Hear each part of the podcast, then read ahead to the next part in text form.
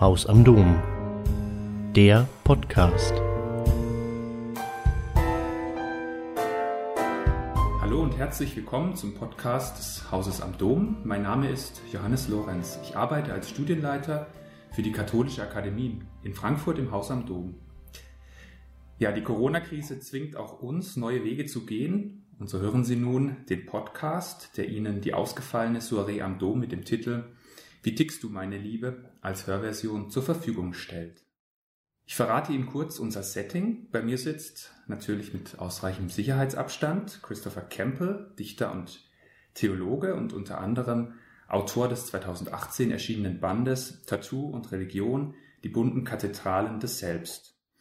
Wir wollen uns heute Nachmittag etwas unterhalten über Tattoos, was sie mit dem Christentum zu tun haben, was das Tragen von Tattoos über uns aussagen kann, welche Sehnsüchte, Erwartungen und Hoffnungen dahinter stehen können, warum sie gerade heute wieder angesagt sind und auch ein wenig die feministische Tattoo-Szene in den Blick nehmen. Ja, vielen Dank, lieber Christopher, dass du heute hier bist. Ich beginne das Gespräch mit einem kleinen Geständnis. Ich war mir nämlich lange nicht sicher, wie ich das Gespräch sinnvoll anfangen kann. Denn ich finde, ganz ohne Bezug zur aktuellen Krise sollten wir nicht starten. Aber stell dir vor, ich bin tatsächlich fündig geworden. Denn die britische Zeitung The Sun berichtet, dass es bereits die ersten Coronavirus-Tattoos gibt. Die sehen, finde ich, ziemlich lustig aus. Man sieht das Virus als Comicfigur mit zwei Händen und in der einen Hand hält er eine Klopapierrolle. Sieht ziemlich witzig aus, trotz dem Ernst der Lage. Äh, wie geht es dir und findest du, dass tätowierter Humor helfen kann? ja, das ist ja großartig. Ja, ich glaube schon. Also, und das führt eigentlich auch direkt in dieses Thema, ja, weil bei Tätowierung geht es ja auch darum, was uns gerade beschäftigt. Also ähm, kaum hatte Greta Thunberg ähm, die, die erste Demo gemacht, gab es schon äh, Tattoo-Studios, die Greta Thunberg und Klimastreik und wie auch immer als Tätowierung angeboten haben. Also das, was bei den Leuten kollektiv in der Vorstellung, in der Imagination, in ihrer Sehnsucht drin ist, das findet irgendwie Ausdruck in Bildern und natürlich dann auch in Hautbildern. Ich glaube, das ist einfach so die Dynamik von mhm. diesen, von, von, von populären Bildern. Mhm. Wie sehen die denn aus, diese Tattoos? Gibt es da irgendein Beispiel? Ist da die Greta als tatsächlich als, sagen, marienähnliche Figur abgebildet? oder was gibt es dafür? Ja, also genau, da gibt es ganz unterschiedlich. Also natürlich einerseits der Planet, dann ja, auch Regenbogen, ja. also alle möglichen, äh, auch die Friedenstaube, also alle möglichen äh, Symbole.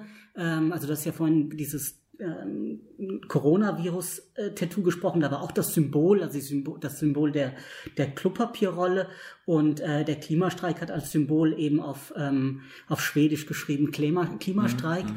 Und ähm, ja, es gab offenbar auch, also mir hat das ein Tätowierer aus Stuttgart erzählt, auch Leute, die wollten tatsächlich äh, das Gesicht von Greta Thunberg auftätowiert haben. Ne? Aber ich meine, andere Leute wollen das äh, Gesicht von Brad Pitt oder sowas mhm. auftätowiert haben, also äh, oder von ihrer oder von Nicki Minaj oder so, ja. Mhm. Und ähm, ja, das ist, wie gesagt, einfach die Dynamik von, von, diesen, von diesen Bildern, die aber auch ihren Humor haben und auch äh, zeigen, wie Menschen ihren Körper einsetzen, um selbst klar zu machen, um sich selbst in die Welt zu setzen auch. Mhm. Zum Thema Körper kommen wir gleich noch ausführlich zu sprechen. Das ist, finde ich, ein sehr, sehr spannender Themenkomplex. Mhm. Ähm, noch so als kleine Einleitungsfrage, äh, wie bist du eigentlich selbst zum Tattoo gekommen? Du beschäftigst dich ja, wenn ich das richtig verstanden habe, schon länger mit dem Thema. Ähm, ja, du bist ja auch Theologe. Warum, warum findest du es sinnvoll, dich mit dem Thema zu beschäftigen? Also so wie das oft mit, mit sehr guten Themen ist, das ist das so bei mir gewesen, dass ich eher reingestolpert bin. Mhm. Also ähm, ich habe ja vorher auch äh, ein Volontariat im Diözesanmuseum gemacht und habe viele Führungen auch da gegeben und dann kam tatsächlich eine Gruppe von Tätowierern und äh, die habe ich halt dann da durch das großartige Diözesanmuseum Limburg geführt. Und dann haben die zum Schluss gesagt, ja, wir tätowieren auch total viele Kreuz, äh, Kruzifixe und Madonnen und so weiter. Und dann habe ich zu denen gesagt, ey, wir könnten ja eigentlich mal bei euch im, im Studio äh, ein Seminar dazu machen, ja, zu äh, christlicher Ikonografie. Also da ging es gar nicht darum, dass dass ich mir die Tätowierung anschaue, sondern dass die Leute sich ähm, einfach ein bisschen schlauer machen zu was, was eine christliche Symbol- und Welt ist, was christliche Ikonografien bedeuten, was Bildprogramme sind und so. Und dann haben wir das angefangen und da war bei dieser Tätowiererin, bei der Christina Durst, ähm, der Laden einfach voll. Da waren 30 Leute da, dann habe ich das noch ein paar Mal mehr gemacht. Ähm, also so ein Workshop-mäßig, äh, diskussionsmäßig. Und ähm, irgendwann war das Fernsehen dabei und habe ich gesagt, jetzt wird es auch Zeit, dass ich ein bisschen Ahnung davon bekomme. Mhm, mhm. und habe angefangen, mit ganz vielen Tätowierern zu sprechen. Mhm, mhm. Wie hat äh, die Tattoo-Szene reagiert, dass du als Theologe auf sie zukommst? total offen. Mhm. Und zwar viel offener als viele Theologen umgekehrt, ne? Ja. oder auch viele Geisteswissenschaftler mhm. umgekehrt auf das Thema äh, Tattoo zu sprechen waren. Also die Tätowierer hat das, den Tätowierern und Tätowiererinnen hat das sofort eingeleuchtet. Mhm. Wenn ich mich so in meinem katholischen Milieu umsehe, mh, hm, nicht nur im älteren, sondern auch im jüngeren Bereich, ähm, da würde ich die These wagen, dass Tattoos eher Naserümpfen und große Augen auslösen als Interesse. Würdest du so die Rezeption von Tattoos im Allgemeinen, im katholischen, im christlichen Bereich bewerten? Also in, im christlichen Bereich, aber auch im Bereich von Menschen, die einfach nicht so viel mit jüngeren Generationen in Berührung sind, die nicht so viel in der Populärkultur unterwegs sind, die in dieser Highbrow-Kultur auch stecken. Sicher, da sind Vorurteile, weil da äh, Bilder und Vorstellungen vom Tätowieren dominieren, die so aus den 50ern kommen oder aus dem 19. Jahrhundert, also wo entweder das nur Seeleute waren oder irgendwelche Kriminellen ähm, oder wo es irgendwelche Rocker waren, wo man dann Donnerstagabends in die Rockerkneipe ging und da war im dritten Stock irgend so ein grummeliger Typ, der, der dann äh, tätowiert hat. Und das hat sich ja natürlich in den letzten, besonders in den letzten 20 Jahren durch äh, die digitalen Medien, durch, äh, durch Telef äh, äh, Fernsehsendungen sehr stark verändert. Und die Tattoo-Studios sind in die Großstädte rein, die sind in den Städten, sind in, in den äh, Fußgängerzonen. Und die Leute können einfach viel klarer und viel, viel niedrigschwelliger sehen, was da vorgeht. Und ja, und ich glaube, dieser, dieser, diese Schwelle zu überschreiten, die ist, die fällt einfach vielen Theologen schwer. Mhm. Dabei war es ja mal anders gewesen, ne? wenn man sich so in die Geschichte begibt. Das kann man in deinem Buch sehr, sehr schön nachlesen und sehr schön lernen, dass das Christentum, wenn man es mal so allgemein formulieren würde, schon mal einen relativ unbefangenen Umgang hatte mit Tattoos. Ja, in der Tat. Also es gibt viele Beispiele von äh, christlichen Frömmigkeitsformen, die die Tätowierung in irgendeiner Weise involvieren. Also beispielsweise der, der schwäbische Dominikaner Heinrich Seuse aus dem 14. Jahrhundert, der ähm, gewissermaßen die Leiden Christi nachahmen wollte, also diese Imitatio Christi. Und und hat sich mit einem, mit einem Griffel gewissermaßen das Christusmonogramm, also dieses IHS, in, in die Brust einge, eintätowiert. Ja, und in Loreto beispielsweise, ähm, da gab es um die ähm, Pilgertradition zum, äh, zur Sancta Casa eben auch äh, ganz viele Bilder von, von, Tattoo, von, von christlichen Motiven, die den Pilgern dort und den ganzen Leuten in der, in der Umgebung äh, eintätowiert wurden. Oder natürlich die Jerusalemer Pilgertätowierung, die schon seit weiß nicht, mindestens 700 Jahren äh, in der, in der, im Heiligen Land äh, unterwegs ist. Das heißt, Pilger haben sich tätowieren lassen. Ja, genau. Also das heißt, äh, du gehst, du gehst nach äh, Jerusalem, du besuchst da die die ganzen äh, Wallfahrtsorte und ähm, wie wenn du auch ein Souvenir kaufst, lässt du dich da tätowieren, um zu zeigen, dass du da warst. Mhm. Und ähm, kommt natürlich ein bisschen auch aus der aus dem koptischen Christentum, also mhm. aus dem ägyptischen Christentum, wo äh, das ein Diaspora-Christentum ist, wo die Menschen quasi ganz versprengt unter ganz vielen anderen Religionen leben und die sich ein kleines Erkennungszeichen auftätowieren lassen. Also in, entweder in die, in die Handwurzel rein oder auch, oder die Eritrea auf die Stirn obendrauf. Ähm, und das hat Eingang gefunden ins Heilige Land und dort wurde es ja zu einer Art Frömmigkeitsform. Ne? Also so wie du dir Wasser aus dem Jordan kaufst, lässt du dich halt da auch äh, tätowieren. Du wagst die Hammer-These, das hat mich wirklich fast vom Stuhl gehauen. Habe ich so noch nie gehört, dass Paulus offensichtlich tätowiert war. Ja, die These geht nicht nur auf mich zurück, die geht auf einen ähm, ja, Mainzer Exegeten, äh, Benz heißt der, zurück, der, der glaubt, dass ähm, in Galaterbrief 6,17 äh, diese, diese, ich habe die, ich habe, ich trage die Zeichen, ich trage wie ihr die Zeichen des Herrn in mir. Ja, dass äh, das im Prinzip eine politische Aussage ist, dass äh, diese Straftätowierungen, die die Römer an den an den Christen und auch den Juden dort ähm, ja aufgetragen haben und die ja für, für die wirklich wie eine wie ein Schandmal waren und wie auch eine Demütigung waren und auch so intendiert waren, also wie auch im Nationalsozialismus.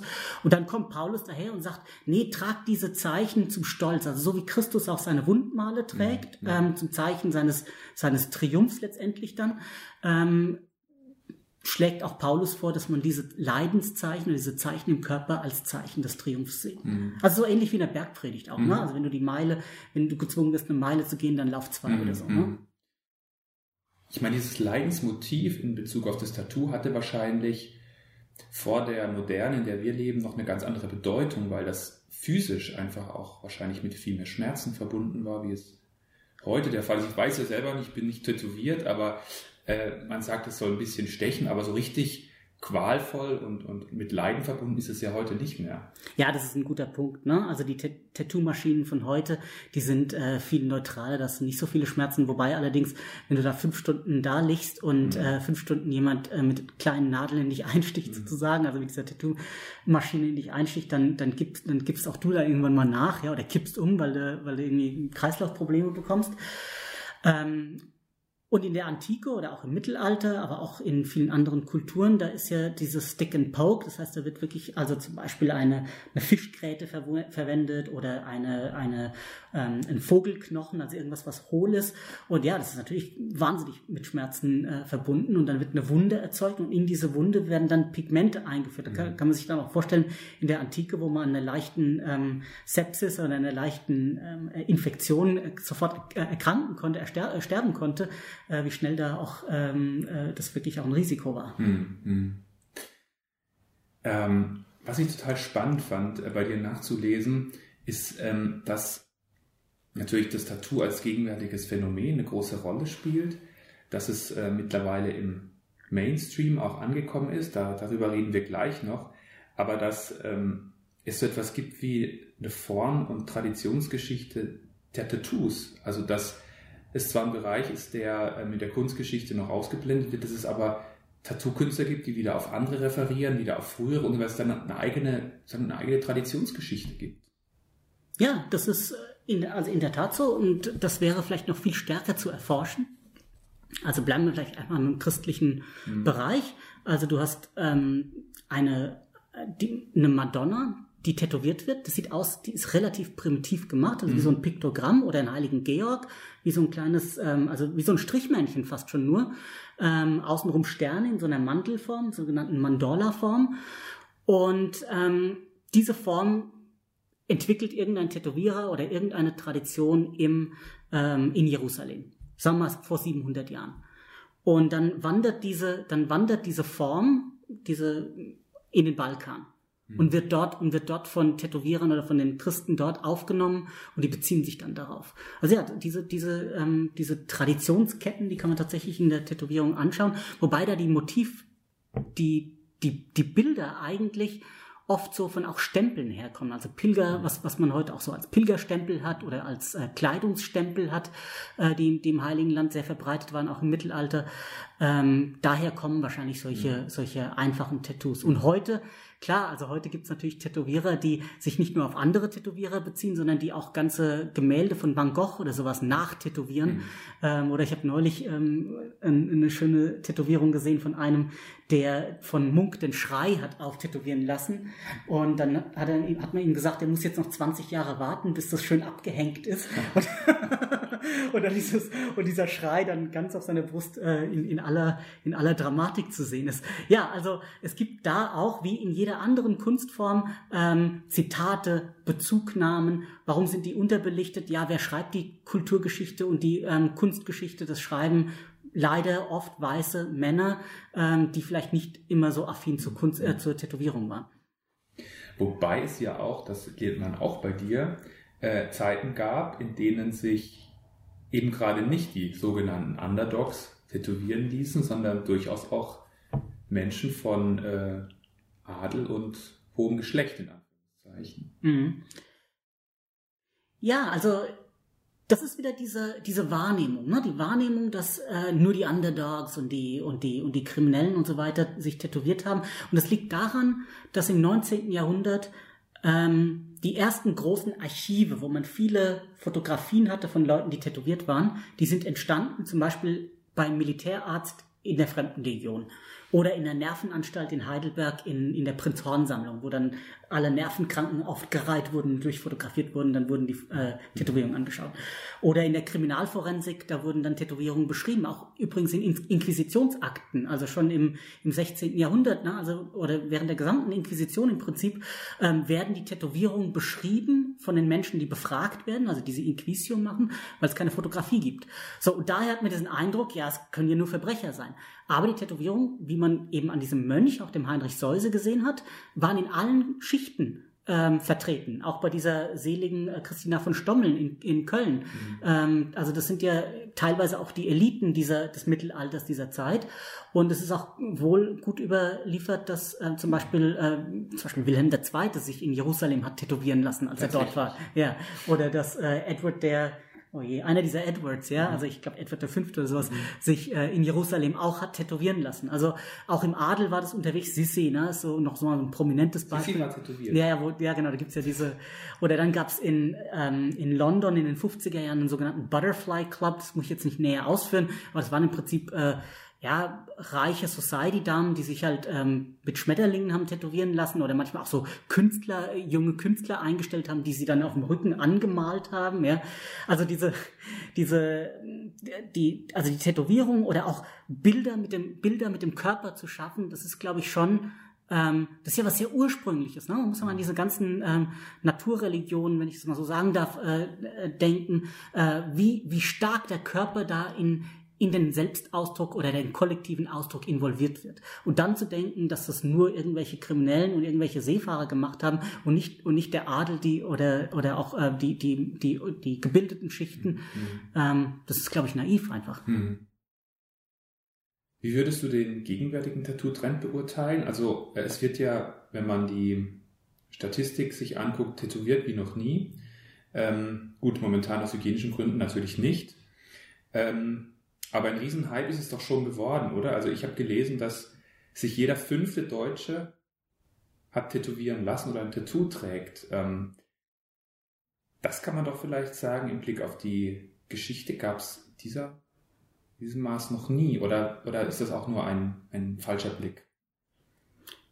Doch, das ist genau die Beobachtung. Also schau her, ähm, in den ähm, letzten 30 Jahren hat sich in der Tattoo-Szene etwas zugetragen, was wir als Theologen oder auch als Philosophen als die Säkularisierung der Bilder nennen könnten. Mhm. Also die Bilder, die vorher irgendwie in irgendwelchen Milieus verfangen waren, bei den Rocker, bei den, äh, bei den Punks, bei den, bei den Seeleuten von mir aus, ja. Diese Bilder wurden von diesem Milieu gelöst und gingen in den Mainstream auf. Und das ist so eine Art Säkularisierung. Also die, wenn du dir, wenn du dir ein Rocker-Tattoo machen lässt, heißt das nicht, dass du zu Hause eine Harley stehen hast. Ja? Mhm, mhm. und wenn du dir, wenn du dir ähm, ähm, Nicki Minaj tätowieren lässt, dann kann auch sein, dass du Mozart hörst noch. Mhm. Ja? Und nicht jeder Jesus sagt, ich gehe jeden Sonntag in die Kirche. Ja, genau. Nicht, genau, nicht jeder Jesus, nicht jeder Padre Pio, nicht jede äh, Mutter Teresa als Tattoo äh, sagt auch, dass die Person, die das trägt, äh, unbedingt heilig ist oder überhaupt christlich ist. Ne? Ja. Also genau, und das ist diese, das ist diese Säkularisierung der Bilder, würde ich das nennen. Und das hat sich in den letzten 30 Jahren auch im Mainstream bedeutet, dass es ganz, dass, dass es Tattoo-Konzepte gibt wie Sand am Meer. Also es gibt die, die Edel-Tattoo-Studios, wo du, weiß ich nicht, einen Stundensatz von 8000 Euro hast und dann gibt es die Tätowierer, die irgendwie für 50 Euro mal ein Blümchen stechen. Mhm. Ja, also es gibt alles. Gibt es eigentlich eine Ausbildung? Ja, also es gibt mehrere Ausbildungen und ich glaube, die ähm, solideste, die ist eben in Stuttgart bei äh, Mommy I'm Sorry. Und die haben zusammen, das ist deutschlandweit einmalig mit der IHK zusammen, eine private Ausbildung entwickelt, wo dann auch Dermatologen, äh, Wirtschaftswissenschaftler, äh, Theologen, gibt es auch etwas zu interreligiöser Sensibilität beim Tätowieren, ähm, da geht's bei, ähm, dann kommen, dann kommen natürlich dann die ganzen ähm, Künstler, die den zeigen, wie tätowiert wird. Das ist eine richtige handfeste Ausbildung und die gibt's. Aber ähm, eigentlich sind viele Tätowierer, die heute tätowieren, wenn du wenn du deren Werdegänge anschaust, sind die zwar sehr unterschiedlich, aber das sind immer Werdegänge von Suchenden. Mhm. Ja, das sind, die kommen dann irgendwie quer rein. Die waren vorher Koch mhm. oder die haben vorher ein Grafikdesign-Studium gemacht oder die haben vorher ähm, in einem Hip-Hop-Magazin gearbeitet und dann auf einmal angefangen auch zu tätowieren. Also da ist, das ist auch sehr heterogen. Und ich glaube, das Interessante ist einfach, dass die, dass die Tätowierung immer, dass die Tätowierer an sich auch heute vielleicht besser gebildet sind als die vor einer Generation und dadurch auch eine andere Kundschaft ansprechen können und dadurch auch eine ganz andere Dynamik in dem gesamten Tattoo-Feld entsteht. Mhm. Gibt es, ähm, wenn du von Säkularisierung sprichst, auch Tätowierer, die noch klassisch traditionell sind, sagen wir mal jetzt auf die kirchliche oder dogmatische äh, Analogie eher dogmatisch sind und sagen, das Ganze, was heute passiert, hat mit Tattoos nichts mehr zu tun? Oder ähm, gibt es diese Spannung nicht? Kannst du mir fast nicht vorstellen. Doch, natürlich gibt es die Spannung. Da, also was ich da so mitbekomme, ja, ähm, auch wenn man jetzt überlegt, ähm, die Regulierung von Hygienemaßnahmen, von Farben, da muss sich ja die Szene irgendwie organisieren, mhm. damit die in einer Stimme sprechen können. Und da werden wahnsinnige Kämpfe ausgetragen. Also mhm. Also von den Leuten, die ähm, das natürlich in so einer, in so einer äh, totalen äh, freien, autonomen ähm, Denkweise aufgreifen ne, und nur Oldschool tätowieren wollen oder die, äh, die das ablehnen, dass man irgendwie, was weiß ich, so geometrische Sachen macht, ne, oder die, sind, die nennen das dann Firlefanz oder so, ja, oder die Leute, die, ähm, die selber die Bilder und die Motive entwerfen zusammen mit ihren Kunden und die Leute, die sagen, okay, hier ist ein Katalog, such dir was aus und ähm, davon steche ich dir irgendwas. Ne? Mhm. Oder hier an meiner Wand habe ich zehn Bilder, such dir was aus. Mhm. Klar. Und da gibt's natürlich die Puristen ähm, und dann gibt's natürlich, glaube ich, auch die Leute, die ähm, sich tätowieren lassen wollen. Ähm, da gibt's ja auch verschiedene Haltungen. Ne? Die einen, die, die fahren zu irgendeinem Tempel nach, ähm, nach Thailand und buchen da einen Urlaub ähm, und lassen sich dann da als eine Art äh, spirituelle oder existenzielle Erfahrung sich dann äh, in diesem Tempel tätowieren, zahlen denen dann auch viel Geld, auch noch eine Sache, wo man überlegen kann, warum hat eigentlich die, die christliche ähm, Wallfahrts äh, Tradition und die Wallfahrtsorte, warum verkaufen die da diese billigen äh, Bilder und, und haben nicht mehr Tattoo-Studios aufgebaut, kann man echt mal fragen. Aber ja, also wie gesagt, es mhm. gibt dann eine, eine, große Spannbreite, woher die kommen und auch wie die drauf sind, klar. Mhm. Mhm. Ist jetzt schon öfter mal das Stichwort Körper angesprochen worden, Haut, äh, hängende Haut und so weiter. Der Körper spielt ja die entscheidende Rolle ähm, als Medium und als Träger für das Tattoo. Ähm, ich habe in ein, zwei Interviews, die in deinem Buch vorkommen, auch gelesen, dass sich da die Tätowierer selbst auch extrem viel Gedanken darüber machen, was es eigentlich bedeutet, ähm, ein Material in Anführungszeichen zur Verfügung zu haben, das eine lebendige Person ist, das antwortet, das weglaufen kann. Ähm, Im Grunde genommen ist ja dann das fertige Tattoo permanent unterwegs, also der Körper des Trägers, der ist permanent unterwegs, also ähm, dann spielt der Schmerz eine große Rolle, gesundheitliche Aspekte und so weiter. Ähm, der menschliche Körper spielt heute in der gegenwärtigen Kultur vielleicht nochmal eine ganz andere Rolle als noch vor einiger Zeit.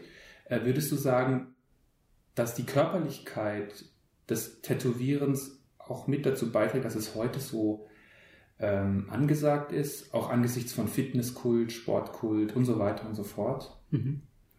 Ja, du siehst ja, wie die gesamte Gesellschaft auch durch die Coronavirus-Epidemie in einem totalen Schockzustand ist, ne? weil da auch mit dem Körper, eine, mit der Gesundheit etwas schiefgehen kann.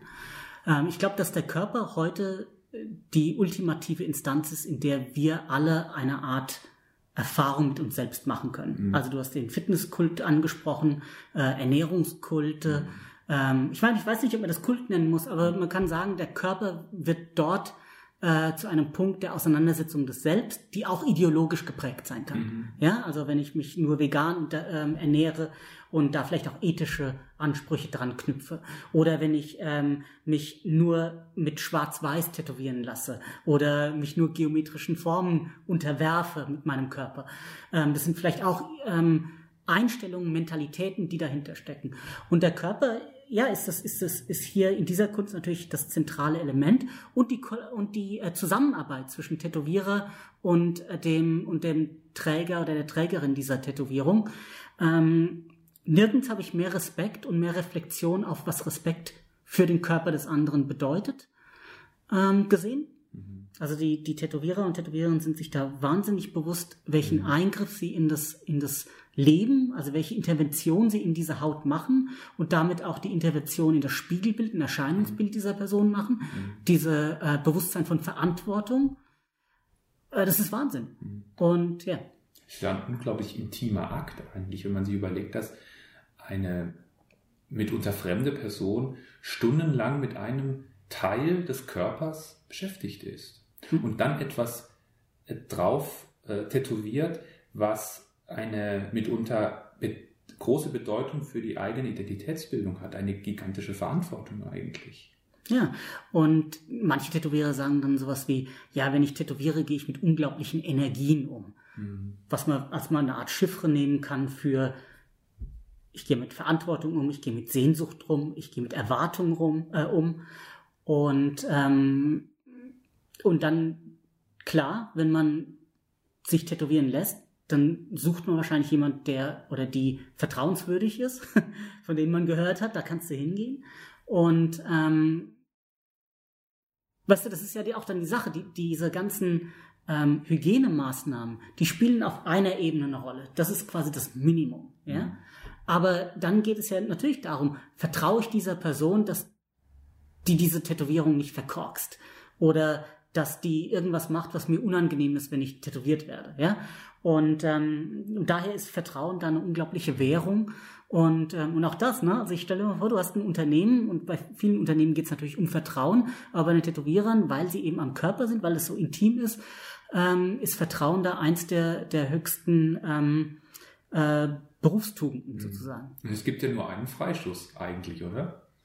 Naja, nee, du kannst schon Tätowierungen auch ausbessern, du kannst auch Tätowierungen überstechen mhm. letztendlich. Mhm. Du hast ja auch, ähm, da gibt's, kannst du auch einfach äh, dir die ganzen Berichte mal anschauen von Tätowierungen, die repariert wurden oder ganz schlechte Tätowierungen, die dann verbessert wurden. Ne? Oft findet man es so bei Basketballspielern oder so, ne? die, die aus irgendwelchen ganz einfachen äh, ähm, Haushalten kamen oder die aus dem Ghetto kamen oder so, oder Rapper, die aus dem Ghetto kamen und sich dann ähm, und sich da, dort von irgendwelchen Leuten haben tätowiert haben lassen und irgendwelche scheiß, echt schlechten mhm. Tattoos mhm. haben und dann auf einmal äh, Millionäre sind und sich jeden Tätowierer leisten können, mhm. ja und dann und dann ihre und dann nach und nach ihre ihre ähm, ihre Edeltätowierung ähm, äh, nachstechen lassen oder ausbessern lassen. Das geht schon, ja.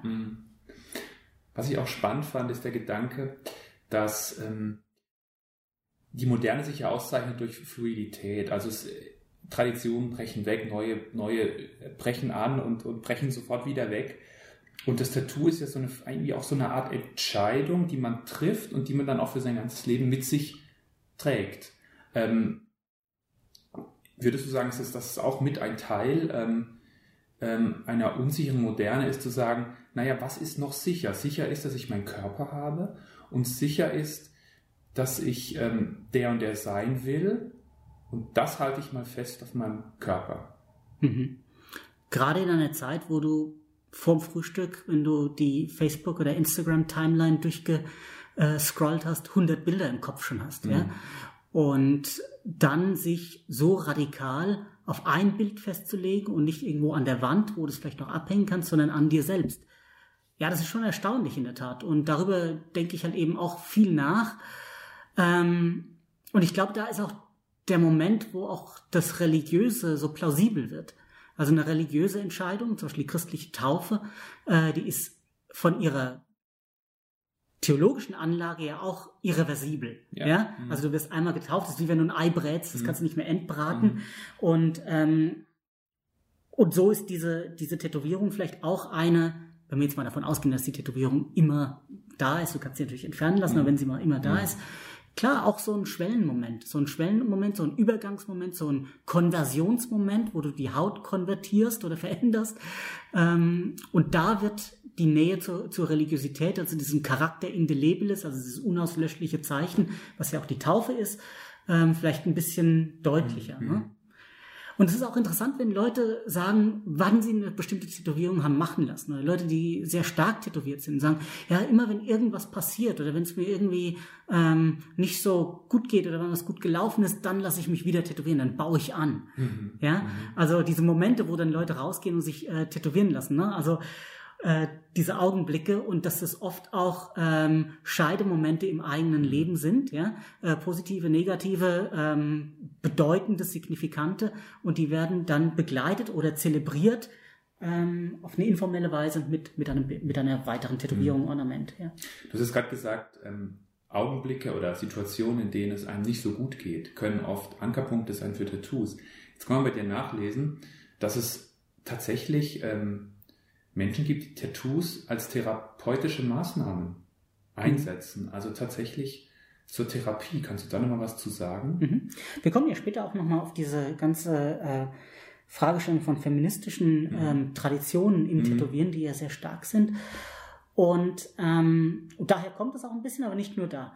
Und zwar, ähm, ja, wenn du, wenn du mit deinem Körper umgehst, kannst du auch vielleicht in den, in den Umstand kommen, dass du etwas an deinem Körper verloren hast oder dass dein Körper verletzt worden ist durch, durch einen Unfall, durch eine Vergewaltigung, durch, ähm, durch irgendeine andere Form von Gewalt und du das und dass dich das sozusagen von dir selber entfremdet. Und diese therapeutischen Ansätze sagen dann, okay, ich gehe jetzt her und fange an, meinen Körper zurückzugewinnen, für mich zurückzugewinnen und fange damit an, ähm, ihn so zu gestalten, wie ich es mhm. haben möchte. Ne? Also ähm, man bekommt sich wieder selbst mehr ja, genau, in den kommt, Griff. Man kommt, genau, man kommt sich äh, wieder selbst in den Griff. Ich habe neulich ein, so ein Fitnessstudio gesehen, die haben als Slogan Be, be boss in your body. Ja, ja. Be the boss in your body ja. hatten die als, als Slogan. Und ähm, ja, und vielleicht ist es auch so ähnlich, ne? Diese, diese, diese, und, und, und jedes Bild, ich meine, wenn du ein Bild entwirfst, musst du, und, und, dass du an dir selbst fixierst oder ein Bild auswählst, das du an dir fixierst, das bringt dir auch viele andere Dinge in dir in Bewegung und dieses und dieses äh, Rattern und Malen, wenn ich es mal so nennen darf, in dir, ähm, dieser Prozess, der, der kann natürlich zu vielleicht einem neuen Selbstverhältnis äh, beitragen.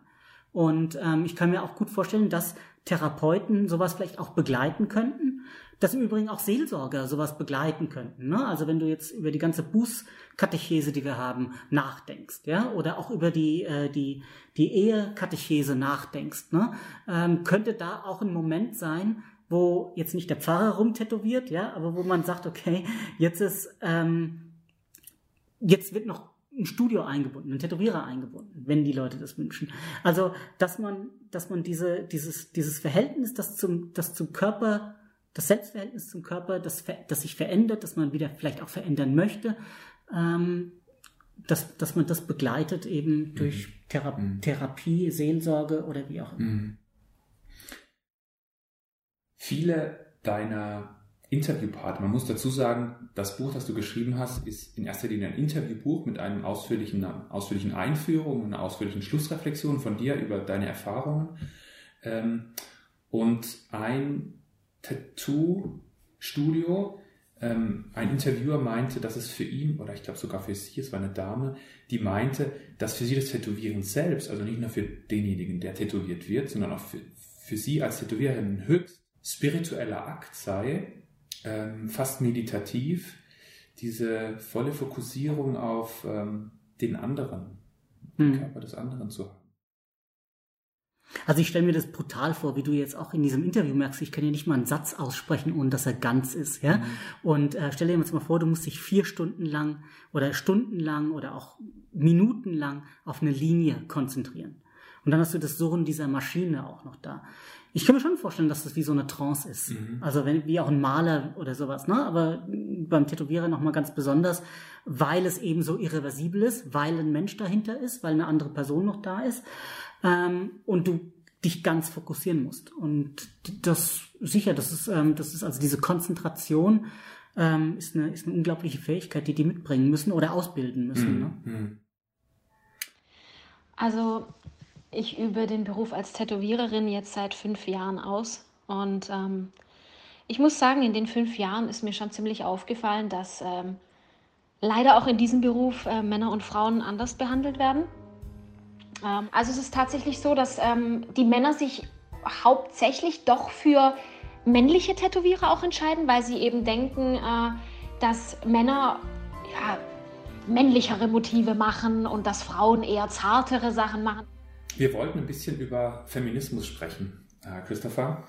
Ähm, du hast dich auch mit feministischen Tattoos befasst. Ähm, welche Rolle spielen Tattoos im, im Feminismus, wenn man äh, mal so sträflich allgemein äh, sprechen möchte? Ich habe äh, im Vorfeld ein Interview gelesen mit Hanadi Shabaf, wenn ich hoffe, dass ich sie so richtig ausspreche, eine Tätowiererin aus Hamburg, die ähm, die Ink About It, so heißt die Messe, eine feministisch-antirassistische Tattoo Convention in Hamburg 2019 organisiert hat. Und sie meinte in diesem Interview, dass die Tattoo-Szene nach wie vor sehr männerdominiert sei, oft frauenverachtend, sogar rassistisch. Ähm, wie hast du das in deinen Interviews erlebt? Ähm, gibst du ihr recht ähm, in diesem Punkt? Ich habe nicht einen großen Einblick in die gesamte Tattoo-Szene, wie sie das hat, die das ja auch wahrscheinlich jahrelang macht und ähm, oder wie Tätowierer, die auch drin sind. Aber ja, sicher, natürlich ist mir, wenn ich auf eine Tattoo-Convention gehe, jetzt, ich war nicht auf dieser feministischen Convention, aber wenn du auf eine Convention gehst, äh, da merkst du schon, dass das ähm, hauptsächlich Männer sind, dass Frauen in ihrer Körperlichkeit eher als Objekt dargestellt werden, als als, anstatt als Subjekt äh, dieser, dieser Tattoo-Handlung. Und das, was sie sagt, das kann ich mir sehr, sehr gut vorstellen. Mhm. Ähm, welche Linien gibt es immer, die, die eine neue Genderfreundlichkeit im Tätowieren bringen? Also es hast ja auch dann mit, mit Homosexualität oder auch mit, mit, ähm, mit nicht-binärem Denken äh, zu tun. Und das spielt, glaube ich, nochmal in diese Rolle rein oder in diese Frage rein, die wir vorhin hatten, ist, wie viel Ideologie lässt man am eigenen Körper zu und wie viel Ideologie braucht der Körper oder wie viel Haltung und wie viel ähm, ähm, Mentalität ist in dem Körper mit ausgedrückt. Und, und da bin ich wirklich einfach froh, wenn du siehst, dass viele Tätowiererinnen auch, wie sie ihre Kundinnen und Kunden behandeln, welche Motive sie denen empfehlen, ähm, wie sie mit ihnen tätowieren, wie sie das Tattoo-Studio ähm, aufbereiten, ähm, wie sie ähm, die vertragliche Auseinandersetzung mit denen ne, oder auch das Bezahlen und so weiter mit denen mhm. ähm, äh, verhandeln, dass da ein ganz neuer Wind einfach wehen kann. Und ähm, das ist das eine. Das andere ist, dass ich halt auch, sagen wir, mit einer, also ich hab, nimm doch zum Beispiel mal dieses Hashtag MeToo als mhm. Tattoo. Mhm. Ähm, da gibt es dann auch Leute, die sagen, okay, wenn ich, wenn ich sage, ich habe diese Erfahrung gemacht, die furchtbar war, dann habe ich das gesagt und das ist Schalenrauch. Wenn ich aber eine Tätowierung habe, ähm, dann kann ich das jemandem zeigen. Dann ist es, dann kann man das nicht so leicht übergehen, weil es an mir dran ist. Also ich finde das sehr radikal, ne? Mhm. Und ähm, ich glaube, solche solche Aspekte sind da drin. Und dann hast du natürlich diese, diese Elemente, wo sich zum Beispiel Frauen ähm, Haare unter die Achseln tätowieren lassen. Ja, ja, ich meine, aber das ist halt auch, na, wie, wie stellen wir uns vor, dass andere Menschen unsere Körper sehen? Mhm. Das eine, dass man eben eine, eine Tätowiererin hat, die eine klare feministische Agenda hat, auf der einen Seite, mhm. und, eine, und auf der anderen Seite eine Tätowiererin hat, die in einer anderen Weise sensibel ist, als es die Männer sind, mhm. sagen wir jetzt mal so, mhm. in, in einer, ganz grob gesprochen. Und ich glaube, die Anso hat in, ist da sehr interessant, weil sie da so eine Mittelebene hat. Ne? Also die ist da in beiden Welten ein bisschen unterwegs. Und dann die Christina Durst, ähm, es ist interessant, weil sie alleine als Frau ein Studio geöffnet hat äh, in einer Gegend, wo nur Männer Studios haben. Mhm. Und, ähm, und ich glaube, das hört man auch so ein bisschen aus deren Kommentare so raus. Ja? Mhm. Ähm, bei der Anso ist es ja das, äh, auch ein bisschen anders. Anso ist in einem großen Studio, wo, wo viele Leute zusammenarbeiten. Die ist auch in der Großstadt. Ähm, da ist auch, glaube ich, nochmal das Publikum auch ein bisschen anders sensibilisiert. Ne? Ähm, genau. Ich habe mir im Vorfeld äh, ein paar feministische Tattoos angeguckt mhm. im Internet. Ähm, das sind zum Teil ähm, sehr lustige dabei, finde ich. Teilweise sehr provokativ ähm, und teilweise ziemlich ideologisch aufgeladen auch. Und einige finde ich regelrecht männerverachtend. Also, also vielleicht ein bisschen hart, aber ja. also zum Beispiel gab es, männerverachtend ist ein bisschen viel vielleicht, aber es gab diesen, dieser eine, ähm, das eine Tattoo, Male Tier. Es ist natürlich lustig gemeint, ja, mhm. aber es ist auch ein bisschen, äh, ist ein bisschen angriffslustig, sagen wir mal so gemeint. Ne? Hm. Ähm, ja, weißt du, ähm, alle Menschen mögen unsere Krokodilstränen über die Menschenverachtung so nachsehen. Aber es ist, ja, aber ich meine, das ist halt auch eine Kultur, die aus einer sehr starken Macho-Fokussierung drin war, mhm. aus einer Männerfokussierung da war. Und weißt du, die, die insgesamt die Dynamik von der Tätowierung ist ja oft auch, dass sie ironisch ist, dass sie witzig ist, dass sie viel Pathos hat, dass sie maximalistisch ist, dass sie exzessiv ist mhm. in ihrer Motivwahl, Motiventwicklung. Ähm, und warum sollte das dann anders sein, als wenn du ähm, als, ähm, als Frau mit deinem Körper äh, umgehst und sagst, okay, ich lasse mich jetzt tätowieren die, und ich möchte eine Tätowierung, die etwas über mein Frausein mhm. ganz explizit sagt. Mhm. Ähm, dann spielt dann diese Dynamik da vielleicht auch mit rein, ne? Mhm. Klar. Mhm. Und es kann ja auch was sein, was vielleicht jemand wirklich ähm, ähm, aus sich rausholt, ja. Wenn du sagst, ähm, ähm, ich habe zum Beispiel, ähm, selbst wenn du nur einfach so dieses, ähm, dieses äh, Symbol Frau, ne? Wie nennt man dieses Symbol? Ich weiß gar nicht, gibt es ja dieses Symbol für Männer, Frauen? Ich weiß gar nicht, wie man das nennt. Ja, also dieses Symbol, ja, also mhm. dieses Piktogramm, wenn du das mhm. Piktogramm für Frau einfach nur auftätowieren lässt. Wenn man ganz basale Wahl nimmt, ja, und, ähm, und du legst dein, und du legst deinen Arm oder deine, deine Schulter irgendwo frei und das sieht jemand. Und du weißt, dass die Person das sieht. Ähm, das bringt eine ganz andere Dynamik in den Raum. Ja. Und ich finde, und ich finde, da ist, glaube ich, einfach auch eine, eine Potenz, die, die man vielleicht noch gar nicht so erkennt mhm. und die vielleicht die Trägerinnen von solchen Tätowierungen ähm, viel klarer sehen als, ähm, als jemand, der sagt, okay, würdest du dir das stechen lassen oder nicht? Mhm. mhm. Kevin Prince Boateng habe ich gelesen mhm. äh, im Vorfeld. Ein, äh, ich glaube, Fußballer mhm. äh, bei Frankfurt oder hat bei Frankfurt gespielt. Ich bin kein großer Fußballexperte. War eine Nationalmannschaft, ne? Ja. Oder ist das ein anderer Boateng? Das ist, glaube ich, ein anderer, das ist, glaube sein Bruder. Oh, scheiße. Ähm, er meinte, es sei heute viel, viel cooler, keine Tattoos zu tragen, als welche zu tragen. Ähm, ich habe mir ein paar Texte durchgelesen, auch von Dermatologen und Menschen, die das, die das Tätowieren eher kritisch sehen. Ähm, die meinten, man muss halt aufpassen, dass das Ganze nicht zu einem Klischee verkommt.